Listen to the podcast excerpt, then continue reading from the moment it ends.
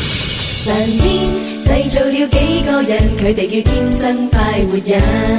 場面每日也擠逼滿人，幾多快樂氣氛。無論晴天或雨天，城市或海邊，製造開心開心，係佢係佢哋職責。广东广播电视台音乐之声大爱有声，施爱满屏，帮扶高血压患者公益活动将于四月二十三号上午九点喺人民北路广东广播中心三楼国际会议中心隆重举行。只要你係高血壓人士，即可報名參加。前五十位報名者可免費得到價值一千三百八十元嘅布多健降壓鞋一套，為你提供免費嘅非藥物康復治療。天生快活人林怡帶領快活家族成員，全方位幫助高血壓嘅朋友、老人家向高血壓 say no。報名熱線零二零二六一八七六三零，名額有限，報名重速。本次活動特別鳴謝報多健。好啦，咁啊，歡迎收聽我哋今日嘅《天生快活人》節目啊！各位朋友，中午好，中午好啊！係啊，咁啊，直播室裏邊有朱紅啦。有寶寶， 有燕嗯文，系咁啊！稍後時間咧，仲會有咧 Bobo 豬啊會出現噶。太好咁啦啊，Bobo 豬咧今日咧都會同大家咧講下星座嘅話題啦。嗯咁啊，解答大家嘅星座問題。最緊要咧就係會幫我哋其中一位聽眾咧 Jenny Chan， Chan 係啦，哦咁啊會幫佢咧測呢個塔羅牌，唔知佢想測啲咩。啊終於恨到啦，因為上個禮拜咧佢已經想測噶啦，係點啊知係咧啊 Bobo 豬要出差，今係啊個星期終終於於等到啦，可以測，咁測愛情，诶，原無意外都啊可能應該係。係 啊，因為咧聽得我哋節目嘅朋友係嘛，基本上咧冇咩問題嘅，除咗愛情方面啫咁所以我哋先有一個咧就係服務大家嘅環節，叫情牽一線。誒咁又係啊，幫大家情牽一線啊。系咁啊！嗱，聽日咧就星期四有情一線啦。咁我哋都預告下，诶喺後日星期五咧，我哋會有一嘉賓，诶我細細個嘅偶像，啊兒時嘅偶像係，聽佢吳國歌嗯敬長大嘅，係啊係啊。從小便認識系。啊，咁啊，吳國敬咧會上嚟節目，咁啊，但係咧就即係我覺得係有少少可惜同埋遺憾嘅。點解嘅吓，嗯因為咧就呢幾日诶诶，誒我哋嘅流行前線嘅嗰個傳輸設備咧，就即係要維護嗯啊、維修啊咁樣啦，出咗啲問題吓，咁啊天氣的錯吓，係咁啊，所以咧就我我我相信咧诶，誒今個星期诶呢幾日嘅節目咧，都每一日都會喺我哋總台嘅直播室做。冇錯。咁咧就 冇得喺樓前嗰度做咧，我係覺得有少少遺憾啊！係咯，因為我都係第一次係坐喺度做天生快活人 係㗎，喎，即係冇得喐啊，冇得跳舞啊， 系啊系 啊，咁啊，尤其是咧，我因為吳國敬係我好中意嘅一位诶歌诶音樂人啦。嗯咁我其實係好想喺樓前呢個即係自己叫做游刃有餘、如魚得水嘅地方 自吓，去去採訪佢，去同佢進行遊戲啊互動。咁啊，總台呢度咧，其實設備都好靚，但係始終即係係嘛，即係我游游嗰啲水咧，嗱，即係等於樓前如果係即係鹹水吓，咁呢度咧就叫淡淡水水。哦，咁我一條鹹水 魚喺呢個淡水嘅環境裏邊做節目，硬係會即係爭啲爭啲啲噶 啲嘛。啊哎 嘅，以你嘅功力，係咯呢兩啊冇日事啊就可以熱完身㗎啦。哇！係啊，到嗰陣冇問時絕對題冇啊問題嘅。咁但係我又即係考慮到呃誒 TYT 微信電視快活頻道嘅朋友啊嘛。嗯哦即係近期都好多人發微信啊，或者係微博咁樣同我講，就係話喂，誒、呃呢幾日睇唔到你哋視頻直播咧，我囉囉攣食唔落啊，飯啦，中午。係 啊，跟住就話咁，你哋可唔可以用手機都直直播啊？咁哦可唔樣可以咧哦可唔可以咁啊？但係就而家因為技術又未係好成熟，啊，咁又诶，係，咁同埋咧，最最慘一樣嘅就係，如果我用手機喺呢個總台呢度做直播嘅話咧，我講嘢大家聽到，嗯但係我播歌嘅時候咧，有啲時候可能大家聽聽唔到唔到啊咁啊。又係係喎啊。唉，所以就啊，我都而家好糾結，到時睇下嗰個設備可以诶、呃即係進展得點咯。 係啦係啦，咁啊嗱，無論點都好啦吓，反正咧各位朋友咧都可以同我哋節目咧就係互動吓，同我哋傾偈嘅，冇錯咁啊有啲咩方式咧？就係通過微博同埋微信同我哋即時嘅交流啦。嗯咁、微博嘅朋友記得啦，係搜索天生快活人，關注之後就可以留言啦。而微信嘅朋友咧，記得係快活頻道。雖然而家直播咧係暫停，但係我哋呢個留言溝通咧依然都係進行緊㗎。哦，咁樣噶，嗯我而家先知喎。啊，不過咧各位朋友盡量咧都係發留言去微博同微信，方便我哋睇啦冇。錯冇系錯，啦系啦，咁啊，我哋今日節目安排呢，第一 part 就係會有林兒請食飯之，系歲月如歌。啦，咁啊會播好多诶剧集嘅诶剧集作品嘅主主題題曲曲啊、插插曲嗯曲、呃片尾曲，係咁啊等大家估下嚟自邊個劇集啦。冇咁錯，啊，第二 part 咧就誒觀星台嘅 Bobo 豬啊嚇就係星星 show show you， you 咁啊會提前咧出嚟亮相同大家分析呢個星座話題。好啊好啊咁。啊，第三 part 嘅話咧有誒呃我哋嘅清明特備環節，清明特備環係節，啊就係哦我 哋成個四月份都係清明特備啊，我哋啊清咧明有啲咩搞啊咧？嚇就鬼同你講古。哇！呢俾一啲刻我中意嘅氣息啊！俾大家感係受一哎下。哎嗱，琴日咧，我哋咪有一位嘉賓就係澳門歌手小魚小魚上節目嘅，係咁啊佢啱啱想講佢嘅呢個靈異經歷嘅時候咧，嗯誒就去廣告啦，吓哦大家大家一粒字都聽唔到，係太可惜啦今今日我哋補翻俾大家聽，係啊，呢個係我哋特登設下嘅懸念嚟嘅，係啦，為啊今日做鋪墊。 係啊，你以為我真係唔知廣告時間咩？係咯以為真係啲廣告自己自己彈得係咯彈出嚟，我阻止唔到咩？梗係唔係啦，特登鋪墊到咁啊！ 幾辛苦啊！我哋為咗走呢個時間，嘉賓都好難 做系啊，系啊，系噶。啊，系 啊，系好啦，咁啊唔讲咁多啦，我哋马上开始林怡请食饭，就是這麼流行，營造很多開心。在熟悉的調頻，重複製造氣氛，魅力衝擊人群，城內的開心品，有到天生快活人。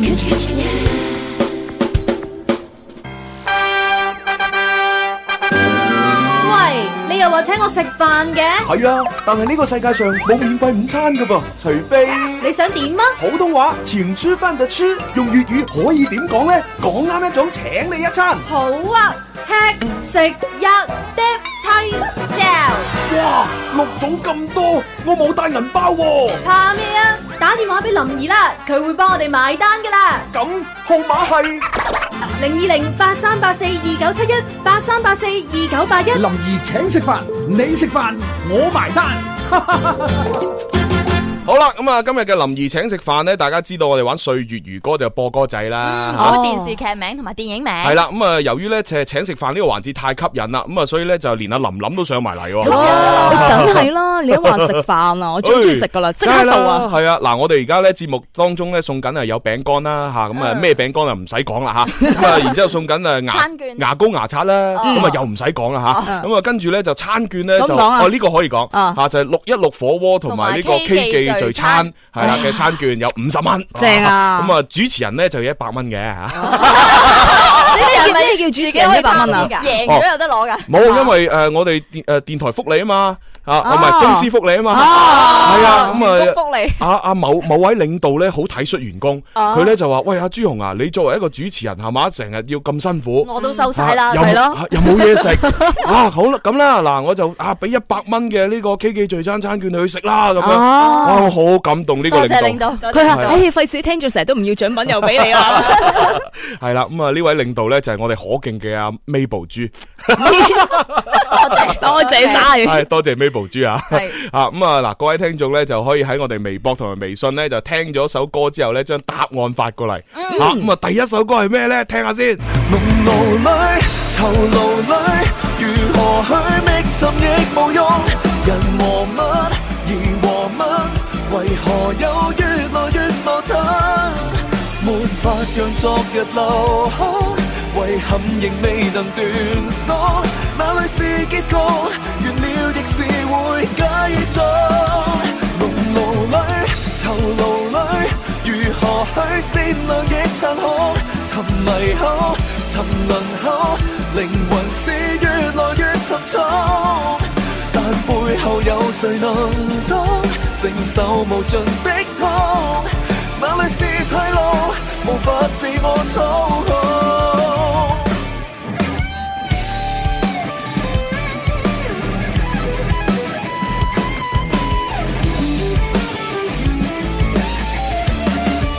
難過，誰捱過以後，結果都迷途。良心全都破碎後，變得更殘酷。神態、行為與眼神，心理已流露。重組，還原一切便揭盅。平靜裏為何傷空？壓力為何失控？何時會令你墮進一夜無盡？誰人被困？誰人心中？歲有給天作奴，沒人願碰，無人願意撲空。濃霧裏，囚牢裏，如何去覓尋亦無用。人和物，義和物，為何有越來越矛盾？沒法讓昨日留空，遺憾仍未能斷送。哪裏是結局？完了亦是會繼續。濃濃好啦，哇！呢一首歌咧新鮮滾熱辣啊吓，咁啊係啊，因為弊啦，我 out 咗啦，我覺得嗱呢首歌咧，其實咧而家就已經喺啊三色台嘅呢個應該九點半嗰個時段咧嘅一套熱播嘅劇集。冇啊錯，正在係播出咁噶。啊，主角方面咧就啊馬明啦，嚇馬國明、係蔡思貝係啊啦，係啊毛嘉年啦，嗯湯洛文啦，呼之欲出啦，係嘛？係啦係啦，咁啊各位朋友咧就我見微博、微信啊好多都已經答啱咗噶啦。，係啊係啊哦 咁刷啊晒屏添啊！咁既然係咁，不如就事不宜遲開估啦。寶寶係就嚟自 係心理追兇，而家好 hit 噶。係啊係啊係啊。 朱紅成耶，好啱咗啊！因為呢個心理追兇咧，我即係點解咁中意睇咧？就係、嗯第一佢係講心理學嘅嘢啦，咁啊、第二咧就係、诶飾演啊馬國明嘅老婆嘅嗰個女藝員咧，好靚、好係啊係邊個啊嗯好靚？邊個啊？湯誒洛文誒係呃啊咪叫湯哦就洛係文？佢係學是學非嘅其中一個主持人。係咩？係啊，爭咁佢追遠究，佢佢係是非精嚟㗎。係啊，你唔知嘅咩？ 真係唔知佢拍好多嗰個劇集啊㗎。哦，係啦，即係诶，呃因為我我唔知點解咧，覺得佢有少少以前一個女藝員嘅韻邊個味，诶啊、叫做嗰、個叫叫張慧儀，張慧儀哦係張張慧儀咧就係一種好獨特嘅 美，係啊係啊，即係唔唔知即係佢個樣又唔係話好標誌嘅，係啦係啦係但啦係。佢滲出嚟嘅一種味道咧，就同氣質係啊，同嗰個女演員係又似得嚟嗯咧，又更加之誒誒誒嚴肅咁樣。我現熟哇啊，原來睇到朱紅係中意 嚴肅嘅，我明啊啦，好得意噶，好多女演員咧，我哋喺某啲嘅地方見到咧，就覺得嗯好普通啦咁樣。嗯咁但係當我演咗呢啲特定嘅劇集啦，劇情又好啦，嗰個形象又好嘅時候，你就會霎時間覺得，哇呢個角色好靚啊！系啊系啊，哇真係太正啦！咁啊，《心理追兇》呢套劇呢，就啲劇情呢，就都幾好睇嘅。嗯雖然呢，從如果你分析一下，其實好唔合 理。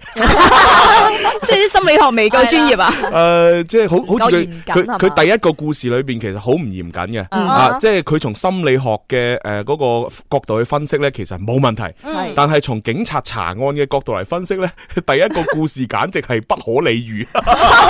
你咁講，我真係有興趣係睇咯我都係喎。係啊成嗰個小朋友嘅故事。係啊哦诶，小朋友诶，即係嗰我唔係嗰個诶谋杀案哦啊，上上網購物嗰個呢。嗯哦系啊，咁其實佢原本差人查案係唔應該按呢個程序嘅，即係佢佢佢 又佢又攞到 DNA，又攞到纖維，又攞到指紋，啊其實就已經係可以即係定到邊個係兇手，邊個唔係兇手。但係攞晒都未知啊！但係佢攞晒呢啲證據嘅時候，佢都仲話要借助呢一個心理醫生去分析究竟邊個先係兇手。哦係啊，即係一個好漫長嘅分理心心理分析嘅過程。佢唔敢做心理醫生呢個嘢做啊！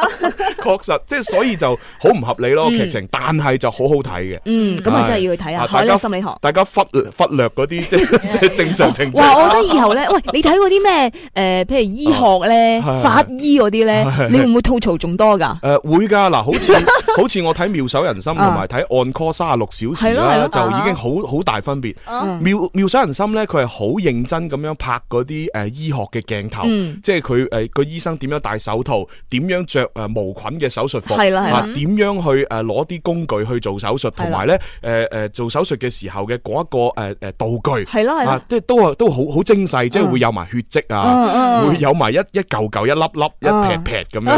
咁但係按 call 三十六小時咧，基本上呢啲鏡頭好少啊。嗯佢全部做手術一就凌空影住個醫生個樣，嗯跟住咧個醫生不斷講：嗱，我而家咧就切開邊度啦，啊嗱，我而家攞啲咩出 嚟係見唔啦，到嗰啲嘢啊，嘅。見唔到嗰啲啊誒道具嘅。擺啲步驟出嚟。係係啦啊，所以按 call 三十六小時就係呢個缺缺失咗唔啦。夠過癮啊！真唉係真係唉，所以妙手人心係咁經典就係咁解啦。好啦，我我係咪講得太多啊？回憶咗好多童年嘅事情。 系啊系啊，咁啊，但系呢個時候呢，我哋繼續要聽啊下一首啊劇集嘅作第品啦二。題係啦，咁啊，各位朋友聽到係邊一套劇集，馬上要發答案過嚟啦。啊迷思中一邊偷心一邊偷泣，偏偏不會自禁。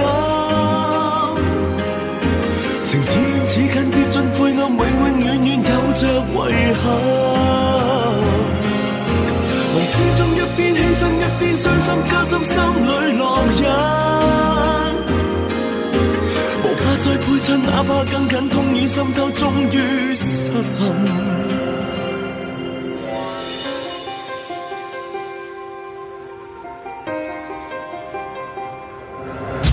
如被困昨天，回憶找緊據點，心聲相對立交戰，如惡夢沒人發現，迷惑你所思，全心摧毀揭示，不速之約讓一切隨悔恨再沉澱。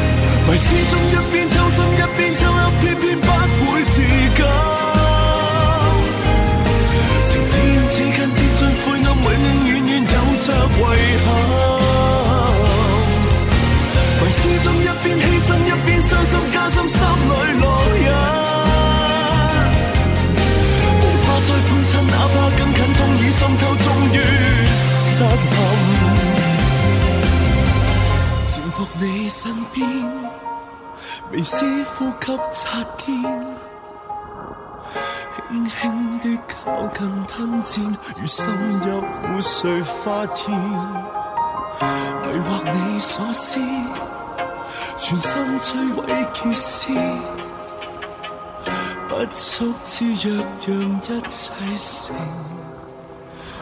裂。好啦，同大家分享呢首歌呢，啊就係林峰演唱嘅《試煉》。弊啦，我又未睇過 啊！哦，呢呢出戲呢，其實就好早之前啊，二零一一年噶啦。嗯咁啊，哎呀，寶同埋阿葉文，你睇過未啊？讀冇緊睇書過嗰陣時未冇睇過冇睇過啊呢出劇呢，我唔知點解呢，我係有睇過，但係我諗我應該係睇重播噶。哦啊我記得呢，诶、林峰係飾演一個魔鬼嘅角色，咁、嗯然之后咧就佢呢，每一次啊一我我攞記係得，啊我記得食蘋果。系佢一攞個蘋果出嚟一食呢，佢就會施展魔法咁樣。係啊係啊咁啊，係一啊開始我睇嘅時候，我以為呢套劇呢就係真係講魔鬼嘅故事，嗯即係有啲神神怪怪咁樣。咁但係後來睇到結尾呢，發覺哦，原來唔係，啊講咩原來其實呢，佢都係講心理學嘅。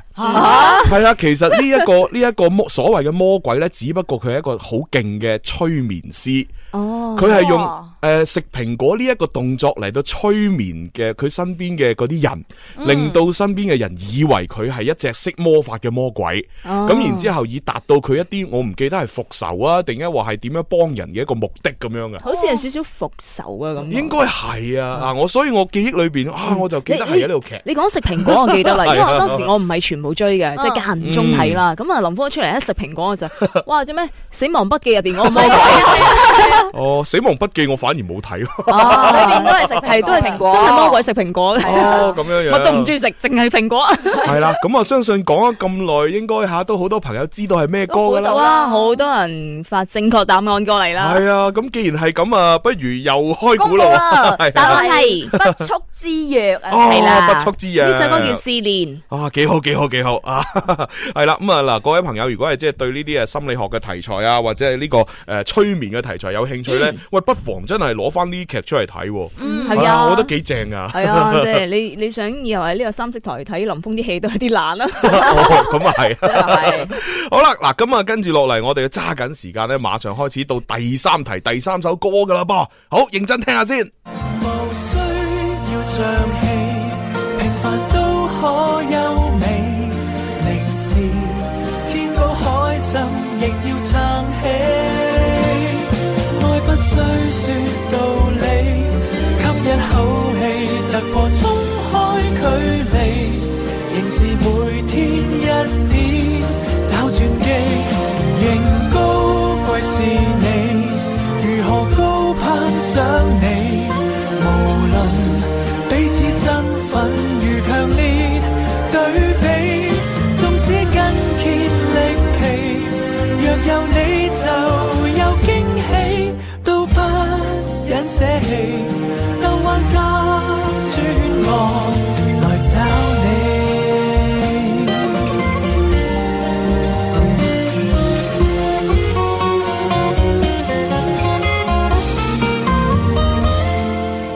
浪漫誓約，話過能夠實踐，多不可能的轉折，能夠兑現，逐步邁進，路向難以預算，都肯堅持，不管跟你再走多遠。或者幾句説話令你痛傷，身伴路人從未拍掌。我未忘記我有別人欣賞，我就是我決心堅守理想。無需要像戲，平凡都可優美。明是天高海深，亦要撐起。愛不需說道理，吸一口氣，突破衝開距離，仍是每天一點找轉機，仍高貴是你，如何高攀上你？無論彼此身份如強烈對比，縱使筋竭力疲。若有你就有驚喜，都不忍捨棄，兜彎加轉角來找你。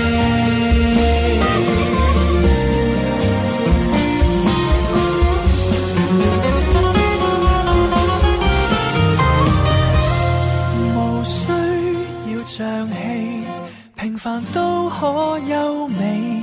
明是追趕不起，更要奮起。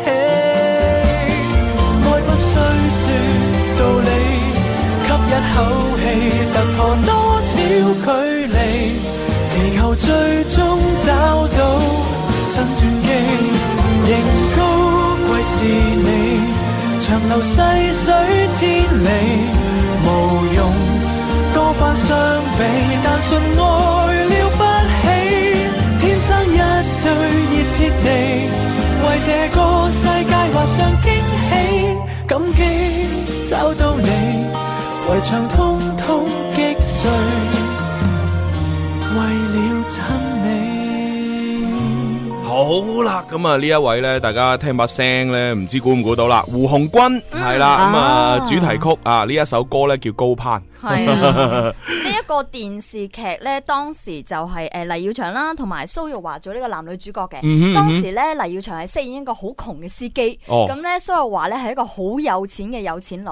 咦，係啊咦少奮鬥一世喎，即係即係唔知點 解咧？我睇嗰個答案劇集名嘅時候，我完全係覺得自己係未睇過哦嘅。好陌生，但係講翻啲劇 情咧，佢好似睇過，即係成日都會立眼，即係望見啲經典嘅片段咯。係啦，嗯同埋又或者可能係即係你知做咁多劇咧，其實有好多時候都千篇一律噶啦。嗯係啊！啊，即係某一套劇裏邊有過嘅情節，可能喺另一套劇都會重現一次咁樣。啊係啦，係啦，係啦，係啦。講真啦，我自己做咗咁多年廣播劇，其實即係你做愛情嘅廣播劇，不外乎都係你愛佢，佢又愛佢吓，係啊呢個唔中意嗰個係啦係啦啊，然之後中劇意情都差唔多係係啊，嘛中意咗跟住又出軌咁誒啊。第 三者，跟住又嗌交，跟住喺埋一係齊，啊跟住又原諒又結婚咁係樣。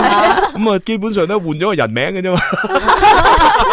有人答係全職末女啊，哦，全職末女咧最新嗰出啊，而家播緊誒就錯嘅吓。係啊，有人話係扭住有情人，誒呢個都唔啱 喎，嗯少少喎，爭啲喎，系啦系啦吓，咁啊，其實呢套劇咧就有三個答案，大家答到其中一個都 OK 而嘅，家咁多名嘅，係啊， 唔知點解，但係好多人已經答啱咗噶啦，啊咁啊其實係啊咁，使唔使開估啊？開估啦，阿古啦就係再得有情人啊，係，咁啊，亦都有另外兩兩個名咧，一個係叫做男大當婚，係啦啊結婚嘅婚或吓，者係分叉路上的他和他，係啦哦係啦，會唔會係唔同平台播，所以幫佢改名係名有可能啊係啊，應該係咁。係啊，因為啲劇集都係咁樣嘅，即係適應翻嗰個市場咧，改啲唔同嘅名，係啊係啊係啊，係啊，咁你好似我哋呢邊啊上映嘅電影《澳門風雲》，係嘛，咁啊喺另外嘅地方上又映唔同㗎啦都唔同係啊名係啦啊， 真係，誒大家有冇留意過咧？ 好啦，咁啊嗱，跟住落嚟仲有少少嘅時間呢，各位朋友可以估埋最後一首歌。啊不過呢，就我見到微信上面有個朋友叫做超 S K Y 啊，超 Sky 的一些事情，係佢呢就話湯洛雯係湯鎮業個女。其實係唔係係啊，㗎？係啊，係啊真係㗎係啊，佢佢選選港港者者嗰陣時已經講過㗎係啦啊。選港嗰時已經係大家好關注嘅，就因為湯鎮業個咁女，睇嚟，湯鎮業個老婆好靚喎，湯鎮業都唔差 啦，係啊，唔係點生到以前都係 係啊，啊五虎啊 嘛係啊，咁湯鎮業係唔差後嘅。生嘅時係啊嚇，唔知幾靚仔啊！咁啊，中年發福啊，差啲咯。係所以咧，我覺得咧，肥佬咧都有少少好處。點解？佢後生嘅時候同佢老咗一樣 樣，再發福都係唔會發得去邊都唔會啊！發得去邊 嘅，反而會收我期縮。望住 朱朱紅紅可以會瘦翻，係咪？啊我老老下老下收縮。 唉，好啦，咁啊，跟住落嚟咧，就都揸緊時間咧，聽埋诶最後一首第歌四首，嗯哦係第第四首，咁啊，但係亦都係我哋呢個環節裏边應該都最後一首噶啦，係啊，因為第二 part 翻嚟咧，我哋就要請出阿誒嗯 Bobo 豬嗯 Bobo 豬啊，就星 show 要要開始，好咁啊，呢一首聽聽。我懂的，你此刻是挑選了他，做副選都不需害怕，明明自有一位取替他。我懂的，下意識你依戀我嗎？離別會多一些牽掛，孩童玩具都想做個家。最慘的可過到嗎？最好的將會到吧？為何人定要諸多比較，貪新忘舊，對吧？無言時就怪天天相見，才厭倦再講話。在這天失去你，十年後重見，多麼的驚詫。沒我這段時間，你得到快樂嗎？我懂的，你此刻是挑選了他，做副選都不需害怕，明年自有一位取替他。我懂的，下意識你依戀我嗎？離別會多一些牽掛，孩童玩具都想做個家。最慘的可過渡嗎？最好的將會到吧。我好啦，哇，喺俾個高潮都唔俾佢出啊！係啊， 我哋要搞清啲關係先啊 嗯！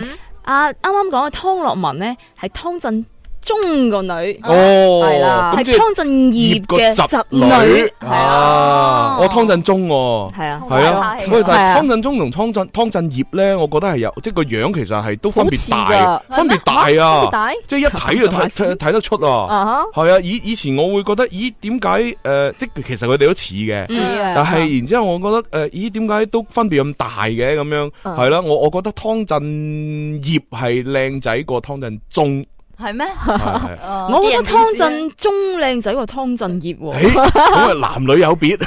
喂喂好明明顯顯喎，湯係啊湯鎮中係即係啊和善呢個樣，湯鎮 業係因為我中意我中意诶阿葉嗰種嗰種即係邪霸氣啊，有啲邪惡咁樣。哦 好啦，嗱咁啊诶呢一首歌咧就係诶吳若希嗯吓，吳若香诶而家生生小朋友未啊？未生，就差唔多未㗎啦啦，差唔多係哦啊，代孕。嗯係 O K，誒唔係唔係唔係唔係待產代待產 啊，以孕代產吓。係咁啊呢首歌咧佢唱嘅叫做我懂了，咁係啦，嚟自邊套劇集咧？就係拆局專家。系啦，咁啊，拆局專家咧就係錢錢家樂啦、袁偉豪啦、黃志文、朱千雪、朱晨麗、黃淑儀等等咧一齊參演嘅。嗯啊啊拆局咧就係話即係解決一啲 難題吓，就唔係拆彈。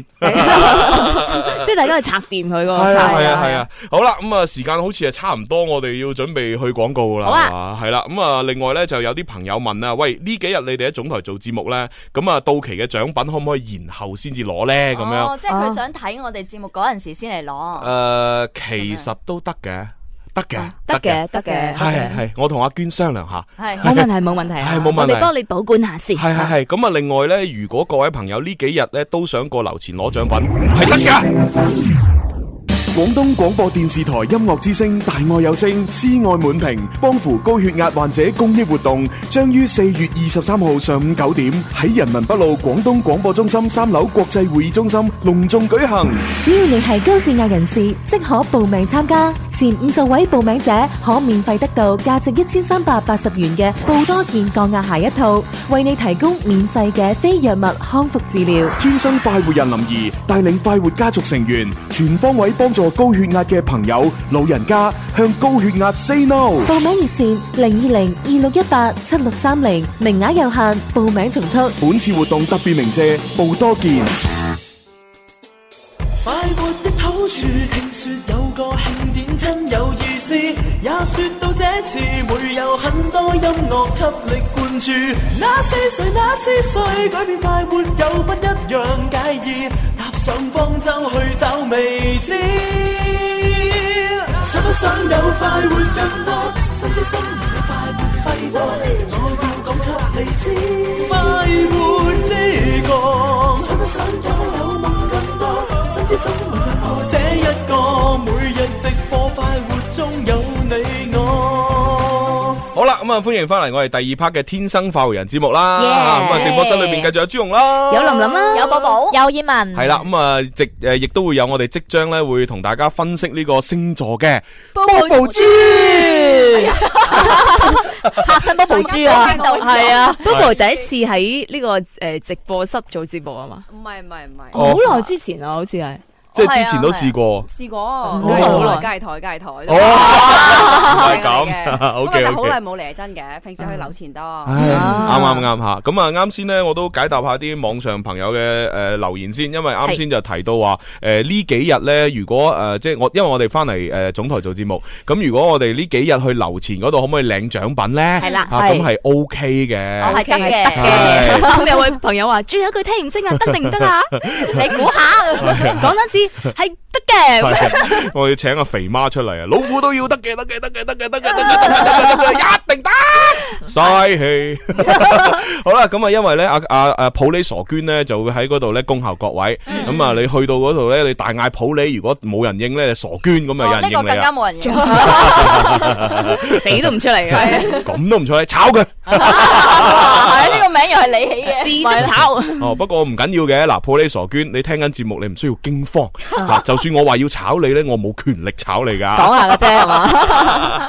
好啦，咁啊，就我都期待有一日我有權力炒你嘅時候。好啦，诶，我哋嚇你就好係啊想炒佢，想有嗰個權力，好驚啊！為咗炒佢 而想。系啊为咗炒佢而炒。好啦，嗱咁啊，各位朋友咧，而家可以通過诶微博啦、微信咧，將一啲留言發俾我哋。咁啊，留啲乜嘢咧？咁啊，第一就係成日同我哋想傾偈嘅話題。係啊，第二吓就係咧，即係星座嘅問題。嗯啊，我哋今日咧希望可以啊诶，即係既然係翻咗嚟總台啦，嗯吓喺樓诶唔喺樓前啦，咁我哋咧就多咗時間做正經嘢。 啊，咁啊，應該會多幫大家解決到問題嘅。 你平時有幾唔正經啊？做啲嘢係啊，平時喺樓前我積累哋。埋好多問題，次次都問唔到係啊我哋成日玩啊係啊，係玩晒啊，啲時間，係啊嗱嚟到總台咧就少玩啲嗯吓，因為呢度就正經好多吓。咁啊，另外都有啲好消息話俾大家聽嘅吓。二零一七年廣州國際音響唱片展呢，就係九月十五號到十七號咧喺東方賓館同中國大酒店咧隆重舉行。咁樣 哇，係好犀利啊！係啊係啊嗱，之前咧我做咗呢個新聞發佈會嘅，喺發佈會上面咧真係驚喜連連啊！嗯，包括嗰個場館嘅啊規模啦，包括啲品牌啦，嗯同埋今年抽獎嘅獎品啦，哇同埋咧嗰個誒紀念黑膠碟嗯咧，哇！即係我都好想要啊！係啊今年仲有 V I P 門票啊，即係通票啊，三日嘅通係票啊啊，，即係你只要買咗個通票，嗯你呢三日之內咧可以任行任睇係咁啦樣，。最啱啲音響發燒朋友系啦。啊系啊，咁啊同埋就我哋之前咪即係嗰啲都係紀念版 CD 咁樣吓，咁啊係今啊年有紀念版黑膠喎。係啊， 真係爽啊真 爽啊，正啊！係啊係啦，咁啊，一年一度嘅廣州國際音響唱片展呢，係由我哋廣東廣播電視台音樂之聲啦、廣東天天精彩傳播有限公司、中國圖書進出口深圳公司等單位聯合主辦，已嗯經係成功舉辦二十三屆噶啦。所以每年一度係音響發燒友嘅重大嘅節日嚟噶。系啊，咁啊，各位朋友就千祈唔好錯過啦吓，咁啊，我我哋都應該會喺呢三日裏邊咧抽時間過去嘅吓，撥擁出席咁樣， 我睇下到時可唔可以偶遇各位。好啊，好啊， 好啦，咁啊，事不宜遲咧，馬上要開始我哋今日嘅星 show U 咯喎。你啦，啊，星 show U 就阿 Bobo 豬诶，今日有啲咩星座話題要帶俾我哋啊？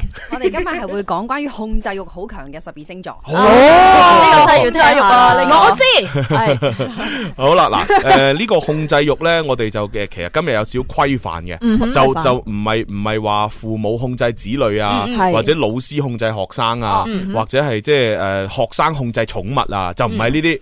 嗱，我哋單純咧就係講诶男女之間相處控制另一半嘅控制欲，哦。嗯朱紅，你覺得邊啲會入圍啊？我好難講你估下有冇你喎。份啊？嗱，嗱，係啊，哦我我諗摩羯啦，我諗處女座啊會有，啊哈摩羯座應該應該唔會啊。我覺得獅子座一定 有，啊哈 係獅座真係有啊。哎呀哎呀哎呀哎我呀！啱咗，天蝎座都有，嗯哇！哇林林已經講晒出嚟啦，講埋，係咪交俾我哋專業嘅 Bobo 講啊？係系啊，啦系啦，咁啊，我哋會排咗有前幾位咧，俾大家去參考一下嘅。哦即係男同女都係一樣嘅，你誒係係咯基本上 有呢個方向嘅，嗯係啦。咁啊，如果大家拍緊拖或者係結咗婚嘅話，係嗰啲星座嘅，咁你就自己識得忍啦。都冇得揀你。係啊係咯冇冇得揀。哦，結婚冇得揀，係拍拖就有得揀。你你仲可以考慮下分手。一個啊願打一個願挨，即係有啲人咧又中意俾人控制喎。咁又係係啊係啊啊！你下次應該講啦，最中意俾人控制嘅星座啊， 匹配下睇下嘛。被虐狂，係啊，真係有，真係有好㗎。多好多好多。係啊哇，最好多添啊！係啊。好啦，咁啊，今次就先講咗啊控制欲強嘅先啦。第三位啊嘛，好啦，咁我先講第三位先。嗯咁、第三位呢個星座咧，點解喺感情關係上邊咧控制欲咁強咧？咁首先呢個星座咧係專一嘅，嗯佢專一嘅，咁佢亦都會希望對伴侶專一。咁呢個咁有計劃，誒、關於未來喺感情上面希望有未來一個星座嘅話咧，咁佢可能會好多規矩嘅，好、多規矩，喂你都要遵守嘅喎、話我而家咁努力工作，咁你都要努力工作嘅嗯係係喎。係咁而家我希望我哋嘅感情未來嘟嘟嘟會點樣啦？嗯咁但係咧呢個呢一個星座咧，唯一一個問題咧就係我哋所講比較無聊，啊嗯，係啦，比較無聊同埋比 較即係我哋所講原地踏步啲。哦咁但係咧，佢對佢伴侶嘅話咧嘅要求係好高佢就要嘅，催促伴侶要進步。係啦，自己對唔屋要企上進，人哋係啦掂。係喂，咪住先，我我我，但系我發覺，嗯如果係呢個星座，其實係一種悲哀，就係話佢自己原地踏步，嗯嗯但係佢伴佢不斷催促個伴侶進步，咁啊，即係等於拱佢嘅伴侶出去揾其他人嘅啫喎，係啦，啊因為係咪呢先？咁佢你伴侶都進步咗，你仲係原地咁，係咯，咁嗱個伴侶如果佢覺得係心裏邊係誒佢有道德嘅規限，同埋佢覺得自己要負責任，咁佢先被逼留喺你身邊嘅啫喎。嗯係實際上佢可能已經飛係咗出出去㗎係啦啊已經飛晒出去㗎咯啊喎。哈呢咁咪好慘咯呢個星座。個星座失戀率應該幾高啊下 喎。 啊誒，要麼佢唔失戀，一失戀佢都好慘嘅。同哦埋呢個星座點解咧？佢會咁中意即係喺即係被動，嗯但係咧佢中意控制對方。第一個呢個星座好中意存錢啊，哦儲錢，係因為儲錢啊土象星座嘅第三個係金牛座。哎哦呀，燕文， 哇，真係慘 啦！啊來伊文，你你你係咪真係中意 即我係我要誒以自己嘅原則要求對方啊？ 我有少少控制欲嘅都係啊啊，我都希望人哋聽我話嘅，我唔 信，你一定有好強嘅控制欲。唔好講出 嚟啦，我驚人驚咗以我。為，但係你你吓成日原地踏步唔得喎你，唔啊怪之梁子玲走咗啦。 所以換咗 showman 俾我係嘛？ 哎呀呀呀調轉啊，調轉啊，可能係係葉文走咗 啊，梁子玲仲喺晚上啊嘛。哦係喎，唉咁就真係慘啦。唉，燕文啊，但唔緊要噶，我哋講得出嚟咧，咁呢個星座嘅朋友自己注意下，啊係吓即係自己咧就吓控制一下自己嘅控制欲，睇下可唔可以減低啲。另外咧就亦都催促下自己進步咯，係啦，講出嚟俾大家參考啊嘛。但係好得 意俾啊！我同參金考牛下座拍拖其實幾好㗎。點解因咧為？金牛座中意食嘢，我煮嘢食啊，嗯關於啲靚嘅啲藝術嘅嘢，佢哋都中意㗎。係係啦，好有情調喎，係啊，誒悶啲嘅情調啦， 最傳統嘅嘢，但係佢哋會做得好好咯。啊我覺得娶金牛座幾好啊，中意全線啊嘛。係啊，中意存錢啊，真係。但但係係喺婚姻嚟講，都係一個好穩定嘅星座嚟，嗯係哦好穩定。佢穩定，但係佢另一半佢會要求另一半都好穩定咯。啊，你你唔好揾風象星座係啊，啦，係啦，風象星座有邊啲啊？雙子咯。哦， Dạ. 同埋咧，平啦同水埋咧，平啦，哦，天平水平，係嗯啦。哦，咁阿燕文你遇唔到啊嘛呢啲，誒暫時未遇到你嘅哦你。身邊都係摩羯啊嗰啲嘅啫摩嘛，羯啊啦，冇其他啦，開你自己係啊。冇乜其 他。梁子寧幾好啊，處女座啊，處女座都啱 à, 㗎喎，處女座係嘛？Ừ. 係咪啊合啊嘛，原來 à? 啊，但係我見先再夾我見佢前幾日同其他女仔食飯喎， 咁佢算啦，放棄佢同佢一個啦。摩羯座食飯啊，聽講哦，爆大喎啲。唔係，其實我冇見嘅，我只不過見到佢哋相約嘅情景。 係好啦，咁啊嗱，呢個就係金牛座。啊嗯，第啊三位，如果自己係嘅，就真係啊，即係自己诶积极啲進步吓。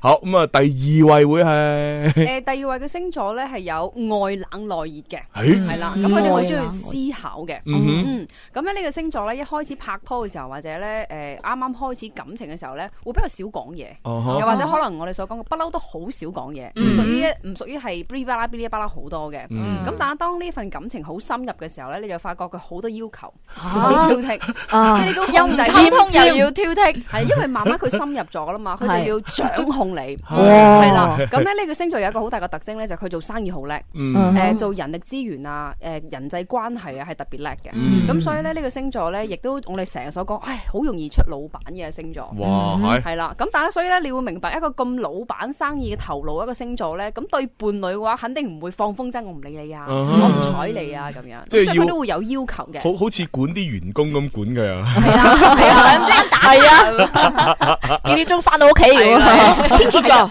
係啦，有要求嘅，係啦， 哦啱冇錯，天蝎哦座。天蝎，哎啊係呀，啊天天蠍座天蝎咁衰嘅，係嘛 天蝎真係幾多老闆㗎，係啊，天蝎座好多老闆，真係好多要求係啦。啦喂，咁喂，但係佢嘅好處會唔會係佢除咗要求伴侶進步之外，佢自己都好自覺咁去進步啊，咧？係㗎，佢哋天性嚟㗎。哦因為點解咧？天蝎座咧，佢哋本身咧選擇誒呃伴侶咧都好高要求嘅，嗯佢唔會求其選嘅。係咁求其選咧，佢學如果遇到好嘅話咧，咁可能又會排斥咗噶啦。哦因為天蝎座咧，佢本身佢哋嗰個優秀率啊，個基因啊太高 啦，即係佢哋一定太會揀優秀啦一定我哋會已經揀好嘅。啊哈咁金牛座咧就係 O K 啦，將就下啦誒生活上 O K，日常生活嚟唔好揀咁叻啦有一日三餐就 OK 啦，啊有得食得㗎啦係嘛即係穩定啲嘅生活型啦。但天蝎座咧係完全有追求嘅，嗯，係啦。咁啊，其實呢個就相對嚟講，真係比金牛座好啲咁多堆啦，即係唔係係佢自己嚟講啫係喎，係其實係對伴侶都係幾驚係啊，㗎，更加難相處嘅啊成日要其實催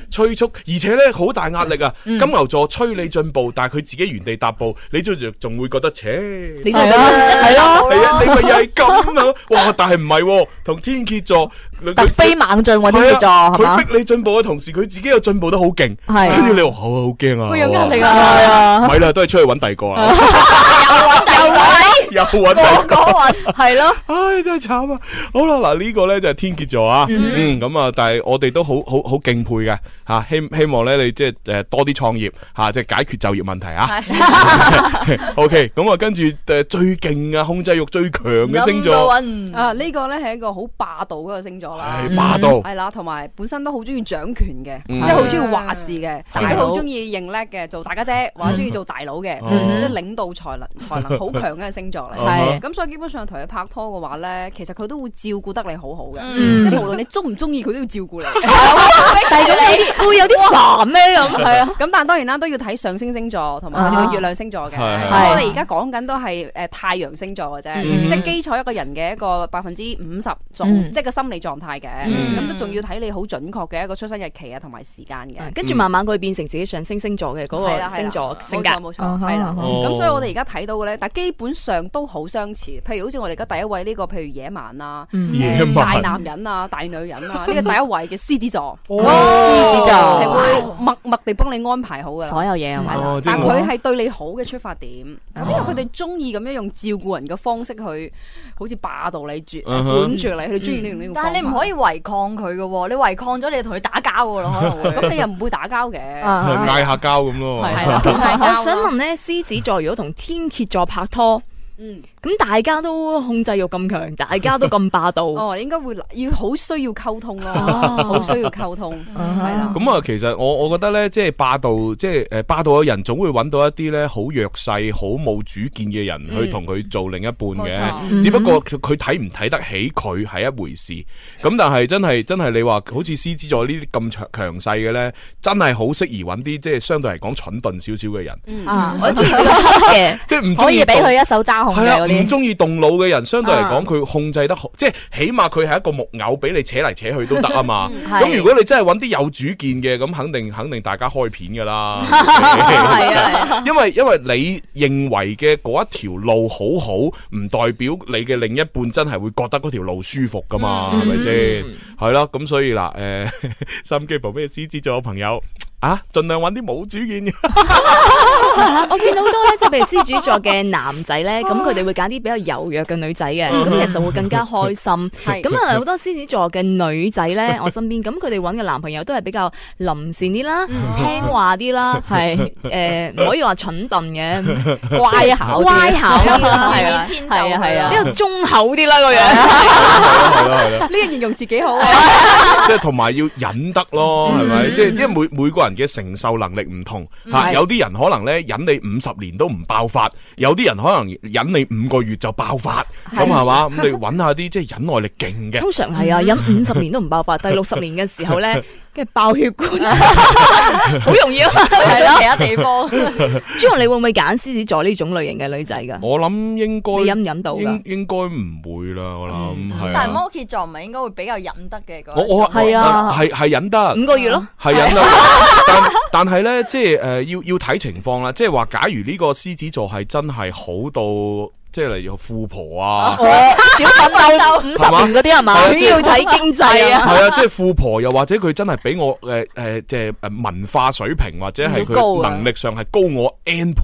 嗯，咁其實我諗我應該會 O K 嘅，因為我會好，我我會覺得哇，喺佢咁勁，咁我聽佢支笛實冇錯啦。嗯而且啊而且佢肯定係有好多嘢可以教到俾我，就算佢嗯唔教，我喺佢身邊我都偷師啊嘛，都偷到啊嘛，哦係啊，偷佢啲師之餘偷埋啲錢， 真係唔係講笑啊講笑，即係反正係會向佢學習。咁但係你話如果一個同我差唔多 level 嘅，又或者甚至乎係低 level 過我嘅，咁梗係唔得啦。喂，大佬，我仲勁過你，你仲要。你仲要話事係咯？ 仲要老點我，唔係啊嘛，你冇嘢啊嘛，係咯，唔得咯。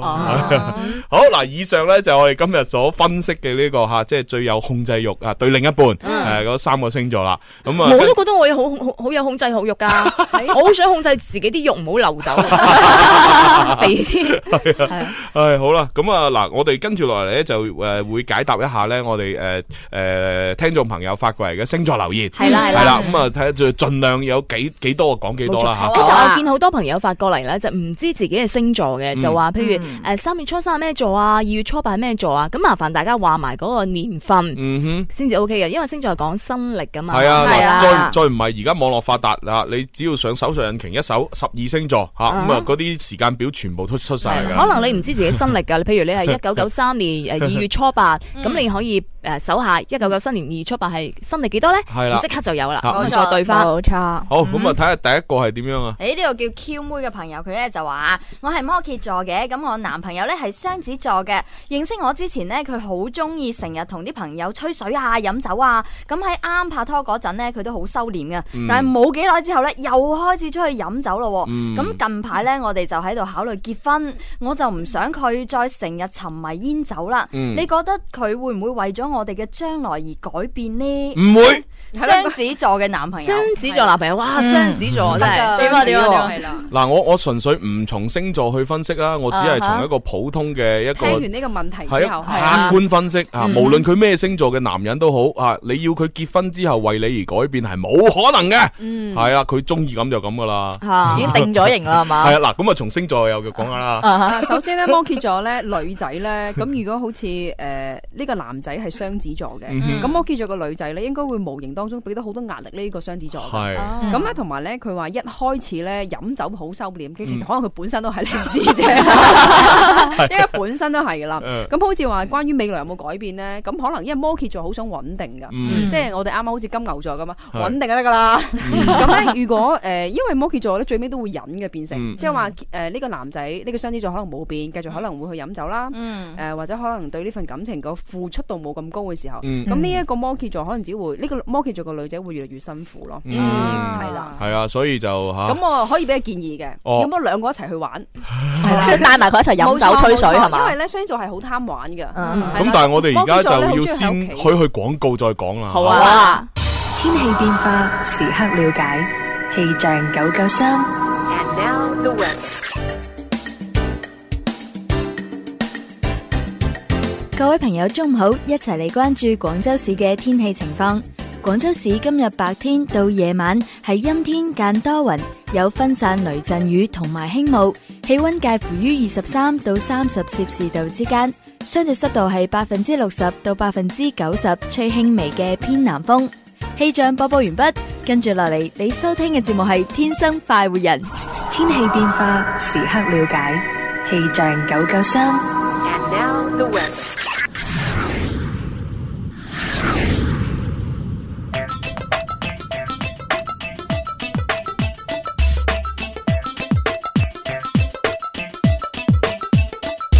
其實細胞或者等於激素，天生不畏高。其實放開試試，與我有我，你會感受到你的苦惱融化咗，天生快活人。广东广播电视台音乐之声《大爱有声》施爱满屏，帮扶高血压患者公益活动将于四月二十三号上午九点喺人民北路广东广播中心三楼国际会议中心隆重举行。只要你係高血壓人士，即可報名參加。前五十位報名者可免費得到價值一千三百八十元嘅報多健降壓鞋一套，為你提供免費嘅非藥物康復治療。天生快活人林怡帶領快活家族成員，全方位幫助高血壓嘅朋友、老人家向高血壓 say no。報名熱線零二零二六一八七六三零，名額有限，報名重速。本次活動特別鳴謝報多健。好啦，咁啊，翻嚟我哋第诶三 part 嘅天生浮人節目啊， Yeah 咁啊，直播室繼續有朱容啦，有林林啦，有寶寶，啊有燕文，咁啊，當然仲有我哋嘅星 show U 嘅特約嘉賓就係 Bobo 哎呀哎呀哎呀哎呀，做咩？大家會以為佢 嘅全名真係叫 Bobo 豬，係啊， 唔係我係叫塔羅牌會長 Bobo，公正啊係要啊，要更正一下啊。，中文名叫梁， 唔講啦，唔講啦，梁小 姐，係啊，啊，Bobo 梁。好咯，唉，好啦， 嗱咁啊，各位朋友咧，其實可以將一啲即係呃诶，你如果遇到一啲星座上面即係可以要要解答嘅問題咧，就可以發留言喺微博同埋微信。咁啊，另外咧就再不厭其煩咁提醒各位啦吓，咁啊星座咧呢啲嘢西方傳過嚟嘅吓，唔該大家係用西曆吓，即係新曆吓，又咁啊用農曆嘅話咧，你就要先喺萬年曆嗰度查翻你嘅農曆所對應嘅一個新曆咧，冇錯咁你先可以對照嗰個星座嘅日期表，咁啊揾出自己星座。嗯網嚇上都好容易搜到嘅，系啊系啊，咁啊啱先咧，我哋就總結咗咧有啊前三位嘅就係控制欲強嘅星座嗯啦，係咁啊就诶解答緊诶其中一位聽眾嘅留 Q 妹言啊，Q 妹，咁就係話诶自己係一個摩羯座嘅女仔，嗯咁啊然之后有一個诶双子座嘅男朋友，嗯咁而家咧就個男朋友成日出去玩，佢就問我哋啊，而家我哋已經準備談婚論嫁啦，咁啊有會啲唔。會為我改變㗎？會唔會改變呢？咁咁我呢，就從呢個客觀角度唔睇星座呢，就答佢係唔得唔會咁樣。啊以一個男人嘅角係啊度講，喂，Bobo 豬咧就亦都從星座角度咧就覺得都係唔會嘅。 啊咁你啱先提咗兩個解決方法喎，係啦，係嘛咁？第一個解決方法咧，就建議個女仔咧可以多啲同呢個男仔出去一齊玩啊嘅，一齊玩係啊啦，融入佢嘅生活。嗯，係啦。咁如果發覺呢個方式佢都係唔得嘅，都哦係接受唔到嘅，咁係可能真係要最最最最往壞嗰方面諗啦。咁不哎如呀試下換另一個，嚟換另一個，換另 一個。嗯 À. 嗯可能好啲啊。咁所以如果呢位聽眾你即係即係雖然話而家到談婚論嫁啫，咁但係如果你未印請帖，係咯誒未訂酒席，係咯，我覺得會唔會應該同家長商量下，睇溝下通下先啊好好啦啦。考慮下啦我哋重新擇一個吉日啦，唔好咁急 啊！我睇定啲先啦，咁得唔得啊？係 嘛？ 我身邊咧有個雙子座嘅誒男性朋友，嗯咁佢就好中意玩嘅，咁啊亦都好中意飲酒嘅。咁啊嗯結完婚之後都中意飲嘅，但係邊度飲 咧？喺屋企飲，哦，啊咁咁好啲係啊嘛？好，係咁你可以勸佢， 你中意飲酒，翻屋企飲啊！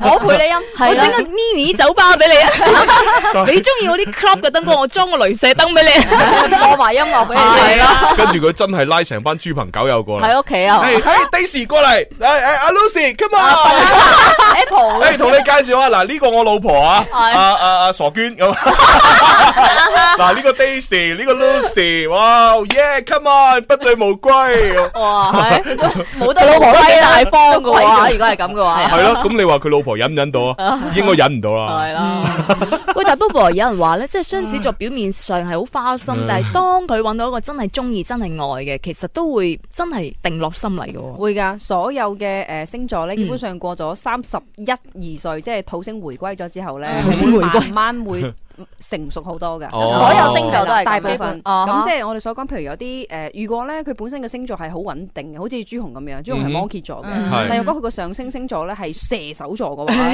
咁即係可能佢年紀越大就越曳 嘅，嚇就係玩係啦哦咁樣㗎。但如果本身佢嘅星座咧係本身係好慢 嘅，咁啊佢個係上升星座都係好慢熱嘅啲土象星座嘅話，咁亦都隨住年紀嘅增長，佢依然都係咁慢。哦係啦，咁同一個太陽星座，即係我哋而家講緊嘅十二星座叫太陽星座，嗯仲有上升星座咧都會有影響。哇，咁如果本身係雙子座，然之後上升星座係射手座嘅咧，啊，咁應該會好花心，應該唔會返屋企㗎啦 唔啊返屋企我唔如果一個女仔咧，你花心都可以翻屋企嘅。係係啊，點唔翻屋企啫？ 屋企就係屋企嘛，哦係係咪？只不過你三四點翻同十二點翻嘅區別嘛。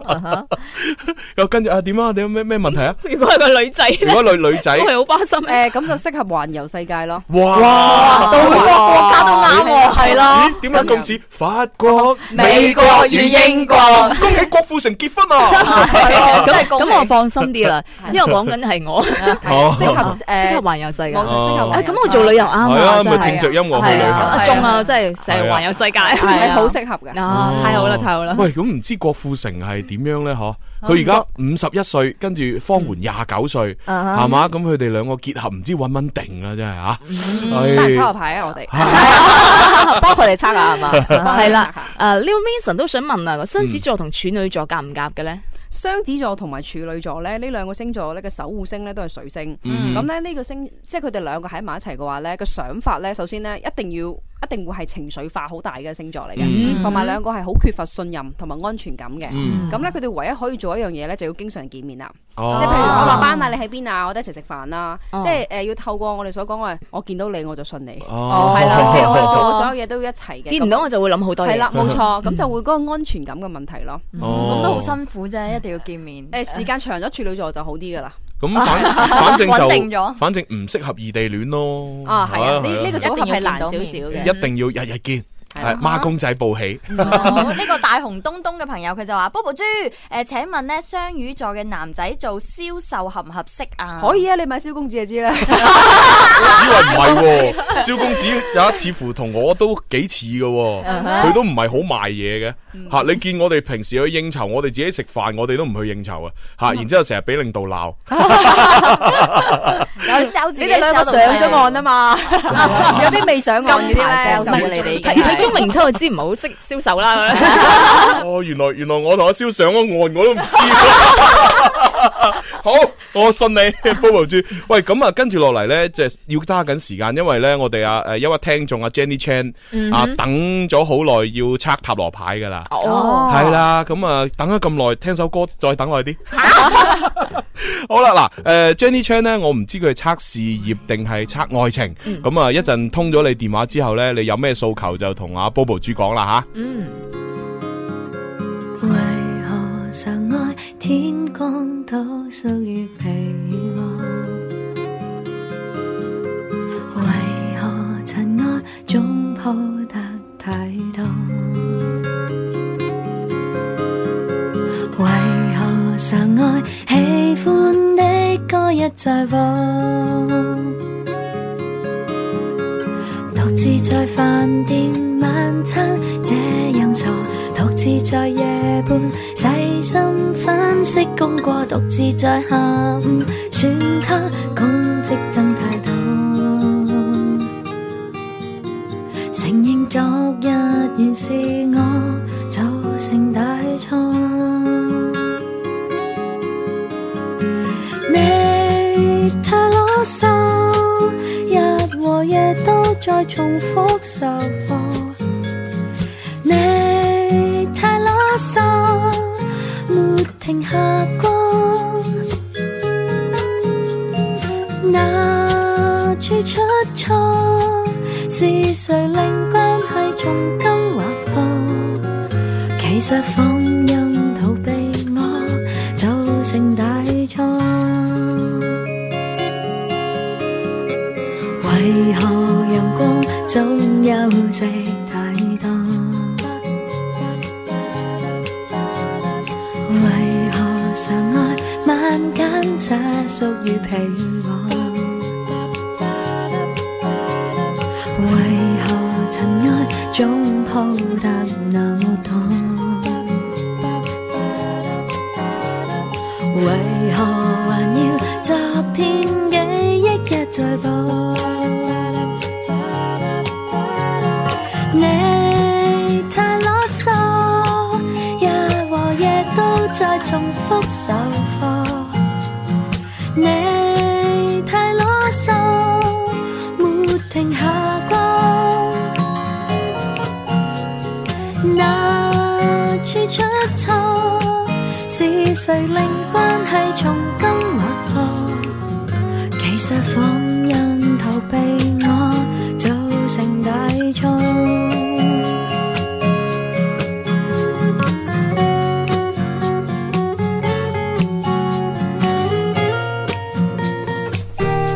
好咁啊，同大家分享嘅呢首歌咧就嚟自嘉林嘅《太囉嗦》吓，好嗯吓咁啊，我哋咧就係講嘢唔會好囉嗦嘅吓，雖然 Jenny Chan 等咗咁 耐，嗱 Jenny Chan 咧要首先恭喜你先啦，因為你參加我哋星 show U 呢個測塔羅牌嘅環節咧，咁啊係可以獲得咧我哋送俾你嘅嗰個聲波牙刷冇錯吓，咁啊咩牌子就唔使講啦，係嘛，嗯你總之攞好用啦攞到就知噶啦，係吓咁啊，另外咧，如果各位朋友聽緊節目嘅，你都想好似 Jenny Chan 咁免費測塔羅牌嘅話咧，咁啊都可以喺我哋微信上報名。系都可以微博私信我哋嘅。系啦系啦，咁啊，即系因為點解要私信同埋微信呢？因為最緊要咧避開其他人見到你啲嘢冇錯嚇我哋可以睇到嘅，你要發過嚟嘅係姓名啦、性別啦、年齡啦，啊同埋電話號碼聯繫電話最緊要呢個係啦，係啊咁我哋會有诶工作人員聯繫翻你咧，同你約時間嗯冇 嘅。點點測咧？我哋哦，我哋咧就會诶帮佢诶隔空咁樣抽牌，係啦，咁哦用啊語言嚟測睇啦。唉，冇錯，咁啊，跟住落嚟就真係要請阿 Jenny Chan 噶啦喎，嚇哦，喂，Jenny Chan，喂，哦，啊哦呢邊。系听 得到，係聽到啊，Jenny Chan，你系好啊，系啦，我就係嗰個咧，就係充滿自信，正在努力上進緊嘅，等待愛情嘅 Jenny Chan 啦 吓。嗯佢已經講咗自己想測咩啊，其實係嘛？嗯喂，Jenny Chan，我我覺得你真係吓進步咗好多。 啊係啊，有咩進步啊？冇見一排咧，你參加好多綜藝節目嘅拍攝咧，我覺得你而家語言流暢啦，嗯啊嗰個誒語語音語調嘅把控非常之一流。唔係嘛？係啊即係同你俾多爭成十倍八倍啦。咁呢個當然啦，啊啊係係啦。喂，你你想測咩先？測愛情啊嘛，係啊。 咁啊，Bobo 豬，誒誒，而家阿 Jenny Chan 話要測愛情，你要點樣同佢操作？有冇咩問題要問？係啦，你好啊，我係塔羅牌會長 Bobo，咁我要知道係你你好係單身啦，定係想問同女朋友發展？嗯，一直單身，唔好俾人超越 過。嗯，一直單身，幾十年嚟都係單身，可能係啊，一直都冇俾人追過咁樣樣，係咪犀利啊 O K，咁 跟住咧，跟住啊，即係你係誒想問你接下來嘅感情發展係嘛？嗯，係嘅，係嘅。 OK，好非常好。咁你而家要諗住呢個問題先，好諗住係啦咁我有幫你洗塔羅牌，嗯咁咧洗塔羅牌嘅時候咧，你要諗住誒，我想問下我嘅愛情運發展會係點樣？係啊嗱你咁你心中就要默念呢個問題，冇錯最少三次。嗯，嗱，腦電波傳過嚟吓。係啦嗯，等我諗下先啊，嗱，一二三，啊，諗完啦，嗯， 你好唔誠心係喎，啊嗱你好誠心㗎我嘅誠心嘅你唔係係諗諗一二三啊，你 係諗三次嘅 啊嘛， 嗯，諗三次咪啊我諗跟到住落嚟嘅愛情係點呢？我跟住落嚟嘅愛情係點呢？我嘅愛情係點呢？朱紅你咁講咧，會出到你嘅喎，得你嘅結果好啦，係跟啊住呢間咧就喺一到七十八當中，係因為咧塔羅牌咧有七十八張嗯嘅，咁咧而家你就俾三個數字我喺一到七十八之間 Ừ. 嘅。嗯，係啦，二十五， 25哇厭仔 Ờ. 喎你係，跟住咧，誒作詞人都成日都係二二同五號噶啦，我都係，咁啊係，咁啊誒，仲有一個係十三號啦，係13號即係實生嘅意思係。 O K，咁啊，仲有一個咧就係發啦吓，八係嘛？八係嘛？ O K，即係睇嚟嗱，從呢啲數字睇得出咧，Jenny Chan 係點嘅人呢？係第一想發達，嗯第二揾女朋友其實想生仔，啊第三吓就係幾厭厭厭仔。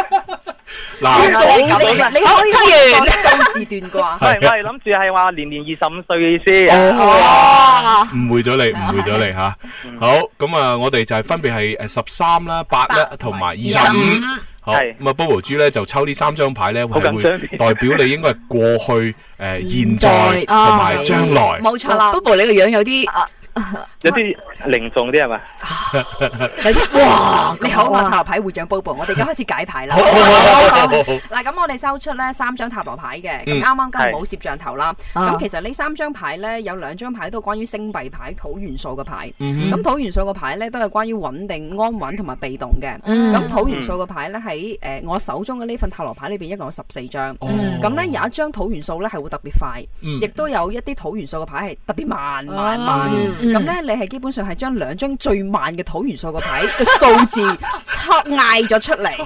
哇好難做到啊呢樣嘢係啦係咁首先咧即過係放去大獎喎嚇。係啦，即係呢。 如果你問到關於你呢個問題咧，譬如話幾時可以拍拖嘅話咧嗯，咁喺你過去同埋現在呢個呢兩張關於誒時間牌上邊嘅話咧係，都係代表呢一種狀況係停止咗嘅，哎呀即係愛情運嘅狀況已從來冇存在啦經停止 咗，即係比較慢啊，同埋我哋所講嘅係會比較弱 嘅，好慘啊係啦。咁所以咧，你要記 住好啦，當你見到女仔嘅時候咧，你唔好過度興奮住先， 你要冷靜 啲。啲，先潑盆水係啦去冷靜下。因啊為咧呢張牌咧係關於一張咧，其實當你真係去想去勇敢去追求對方嘅時候咧嗯，顯示你縮咗沙，哦，嗯係啦，好似你啱啱好似好自信咁樣，但係當你見到女仔嘅時候咧，要麼就過動，即係過咗，係要麼咧哦就係冷靜嘅時候，即係最你最真實嘅你自己咧，你冇表達到出嚟，即係你做唔翻你最真實嘅自己咯。嗯係咁所以呢個反而可能會阻礙咗你自己嘅感情嘅狀態。嗯咁同埋咧，誒按照土元素咧，即係喺心理學嘅解釋就係話咧，誒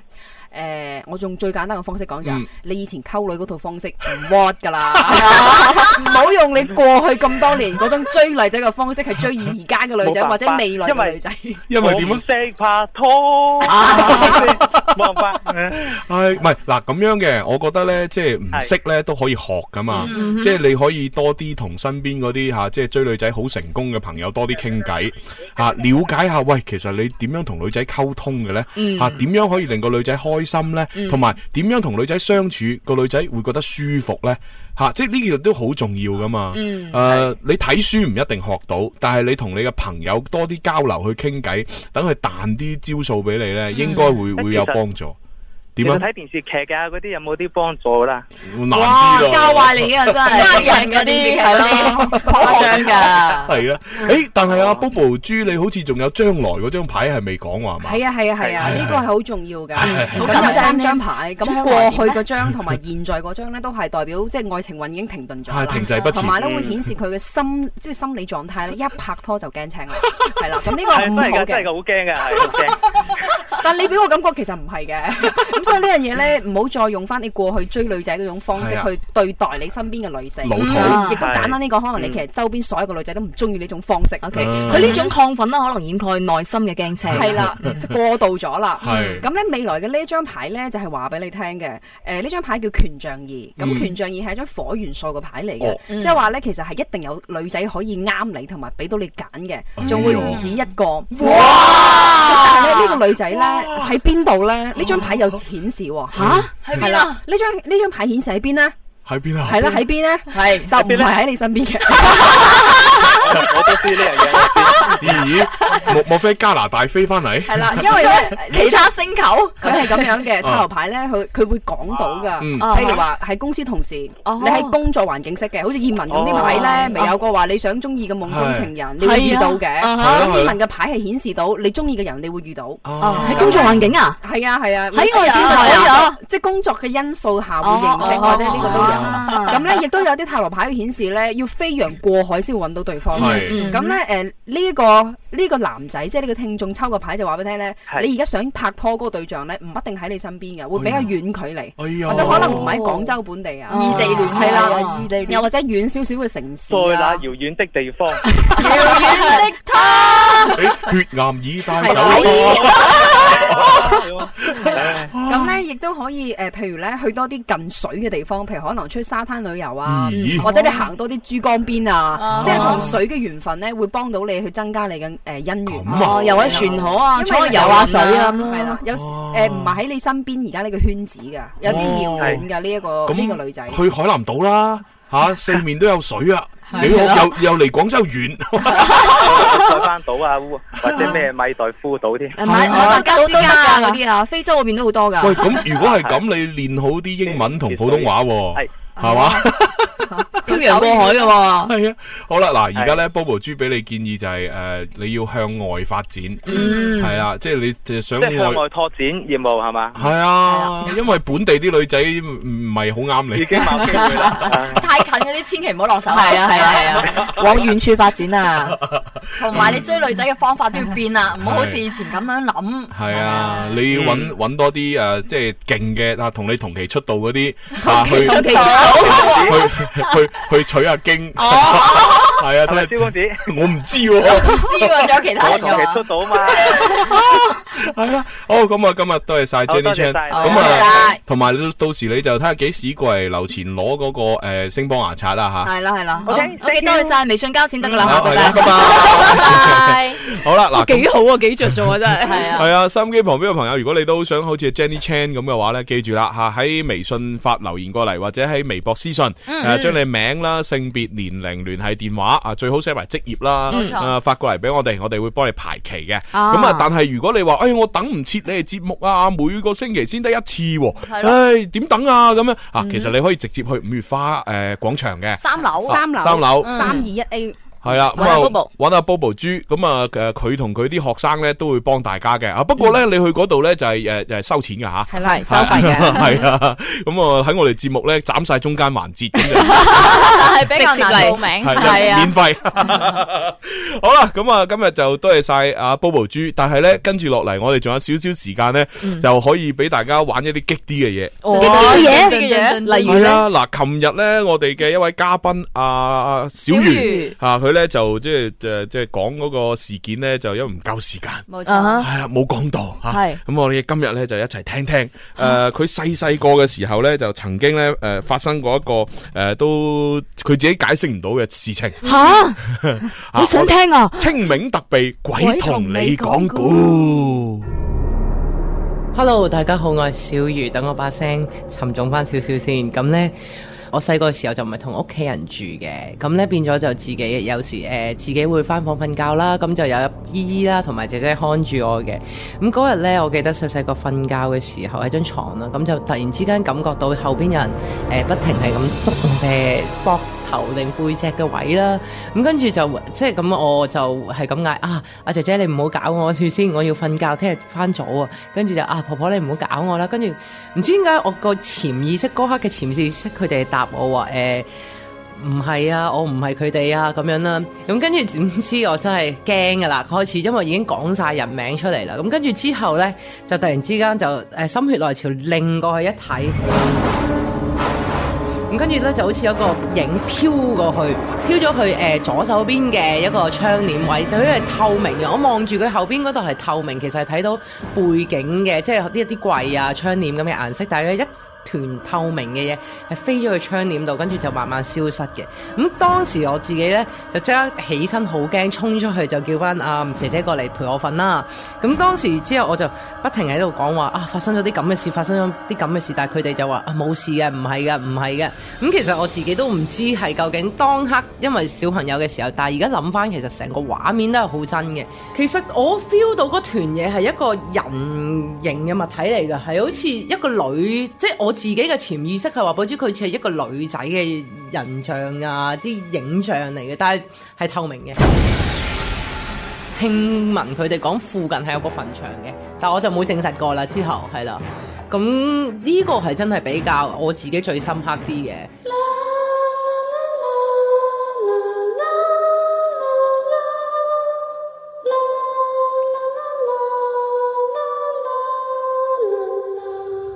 好啦，咁啊呢一個呢，就係阿小瑜喺細細個嘅時候一個經歷啊，咁啊即係佢講到呢，就係話自己一個人喺間房度瞓，嗯咁啊突然間覺得好似有人督佢嘅，唔知背脊定係膊頭，膊頭啊膊 頭背脊咁呢，佢呢就冇當時係冇擘大眼吓，咁呢就直直接就話啊婆婆唔好搞我啦，即係以為人哋同佢係啦玩嗯啊姨姨唔好搞我啦，啊即係以為喺屋誒屋企裏屋企人邊嗰啲人啊就係督佢同佢玩，嗯啊點樣嗌晒所有屋企人嘅人名，啊跟住跟住其實佢係冇聽到任何嘅回應，嗯只不過佢係話自己唔知點解感覺到。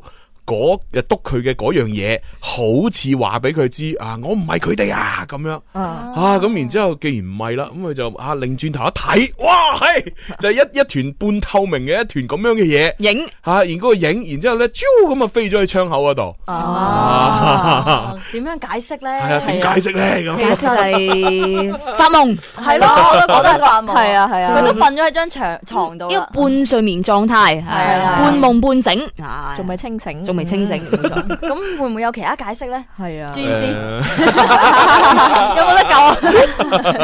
咁啊，我覺得其實發夢嘅可能性都大嘅嗯吓，咁啊，因為咧，即係正常嚟講，嗱，你瞓覺，因為你瞓瞓覺瞓到诶比較诶比較深嘅時候，嗯咁人哋搞你咧，其實你係唔係好唔係好願意嗯诶去去去擘大眼嘅，係啊係係啊啦係啦，即係即係诶，同埋如果係佢咁樣，即呃係诶點講咧？如果如果係真係有人督到佢，嗯咁而佢又好厭煩，然之後佢係真係咁樣擰轉頭擘擘大眼去睇嘅話呢，我覺得應該唔會即時咁清晰嘅。嗯係啊，即係大家有冇有冇一種感覺就係你你瞓覺啱啱醒嘅時候呢，你擘大眼其實係好朦難，朦朧朧。係啊，你好難係突然間將所有場景好清晰咁樣睇到入隻眼度。嗯哼咁根據佢啱先嘅描述，佢咁細個，仲要一誒擰轉面一睇就已經見到有團白影，超咁啊飛去窗，咁短可能一秒都唔夠。Ờ. 係咁其實一係就係佢呢，本來成個過程都係發夢。嗯一係呢，就係佢如果真係咁樣誒誒擰住面擘大眼見到超咁樣呢，可能係佢自己眼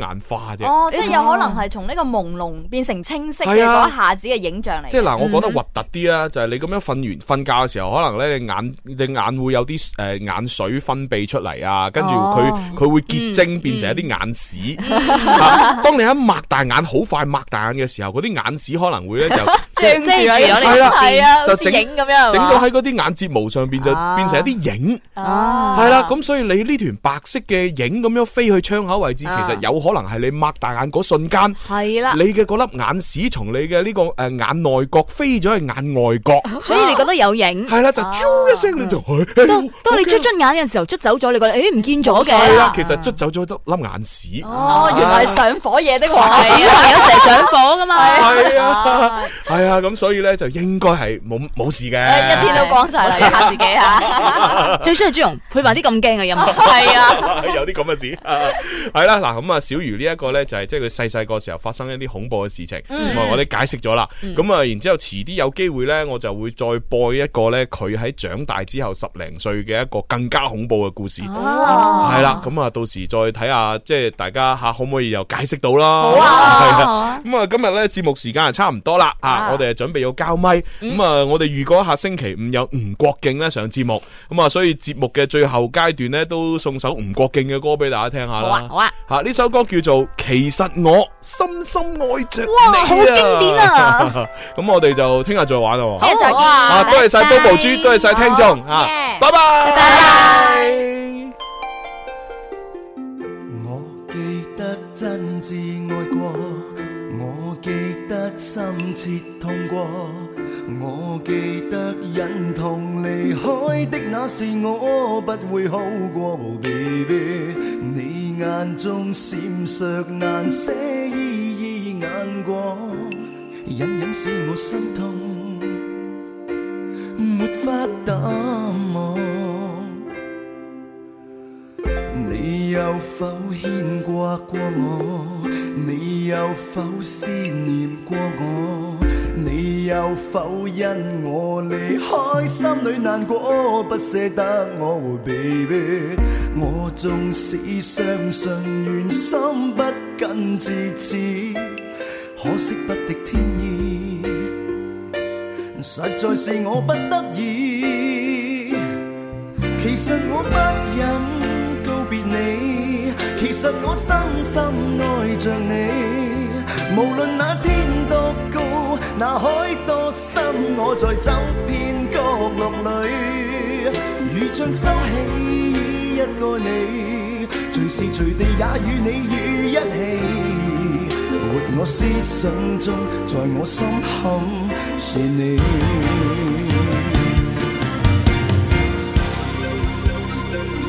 你有否希冀見我？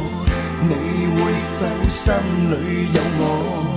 你有否堅決，誰都不替代我？等我一個 baby，我最終手信回歸這路途上，感激牽我的手。路上伴你已足夠。Yeah，其實我不忍告別你，其實我深深愛着你。無論那天多高，那海多深，我在走遍角落裏，如像收起一個你，隨時隨地有你與我一起。活我思想中，仍留在我心的你。